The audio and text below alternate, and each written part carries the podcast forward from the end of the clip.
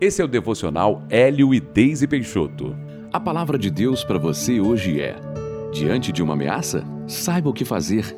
O texto de 2 Reis, capítulo 6, do verso 15 ao 17, diz assim: Tendo-se levantado muito cedo o moço do homem de Deus e saído, eis que tropas, cavalos e carros haviam cercado a cidade. Então o seu moço lhe disse: Ai, meu senhor, que faremos?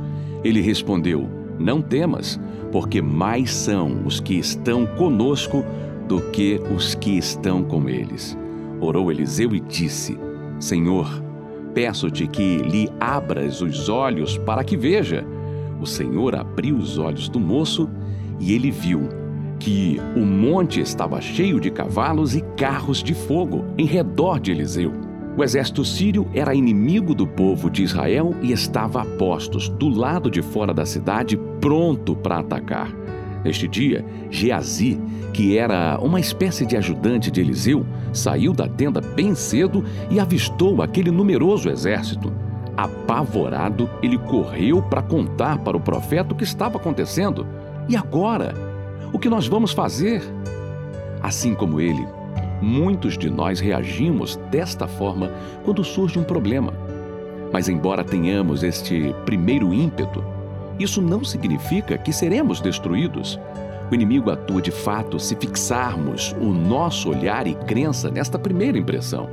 Ele quer que olhemos para o tamanho dos problemas, que tenhamos medo, imaginando os piores cenários e, em seguida, que nos desesperemos. Ele quer mais que o nosso desespero segue a nossa visão e prevaleça sobre a nossa fé. Você realmente acha que Deus te chamou para permitir que você seja destruído? Claro que não. Por que então você valoriza tanto as ameaças das trevas quando uma situação ruim surge? Nesta passagem, Eliseu pediu que Deus abrisse os olhos espirituais de Geazi. Foi aí que ele viu que o exército celestial era muito maior e mais poderoso do que o do povo inimigo. Você precisa confiar que Deus é quem vai na sua frente, lutando as suas guerras. Confie nele. Você já é filho do Senhor dos Exércitos. Do que mais você precisa?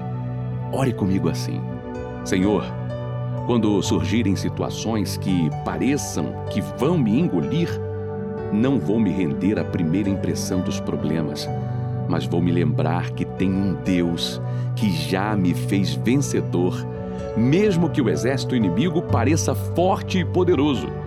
Não vou temer, porque sei que cuidas de mim. Em nome de Jesus. Amém.